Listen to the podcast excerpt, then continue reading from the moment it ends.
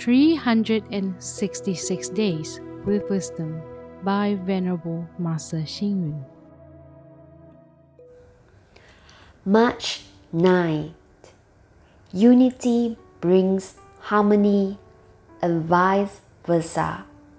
Sharing the workload requires cooperation and vice versa.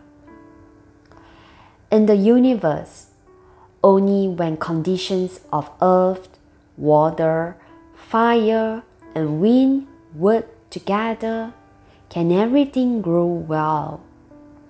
Similarly, only when the conditions for wood, sand, and stone are met can a house be built. There are also various organizations such as public owned corporations, capital sharing corporations, partnerships, and multinational corporations.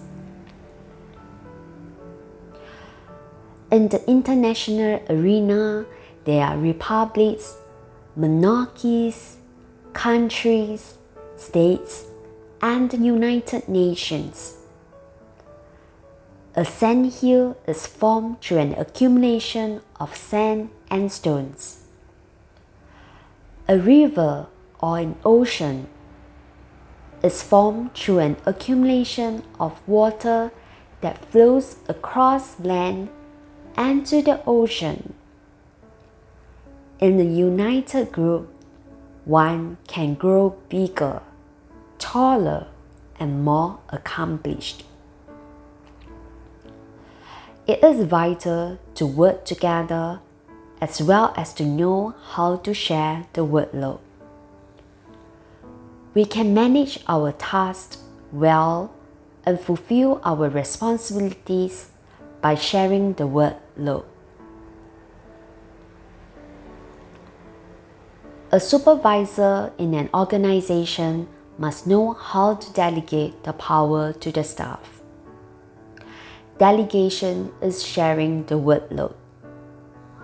All workers must understand unity and thus be able to cooperate with one another as a team. By sharing the workload and being cooperative, one can establish a kind of tacit mutual understanding among the team players. It is like the three legged race in which people run in pairs. The right leg of one runner tied to the left leg of the other. Participants run in unison so they can make up for each other's weaknesses. In our human body, our eyes, ears, nose, and tongue perform their functions. This is sharing the workload.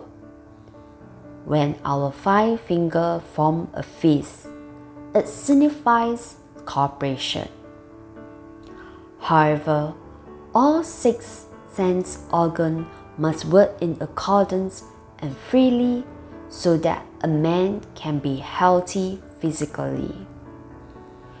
When it comes to war, there is also a strategy called advancing in separate ways but attacking together. It means the entire army advances through different routes towards the same target in order to defeat the enemy. That is why we have to cooperate when we work together and share the workload fairly. An organization is well administered when its member can work in cooperation. A person who can share the workload will have a better and wider social network. Read, reflect, and act. Cooperate with others without any reservation. Share the workload Valley. Please tune in, same time tomorrow as we meet on air.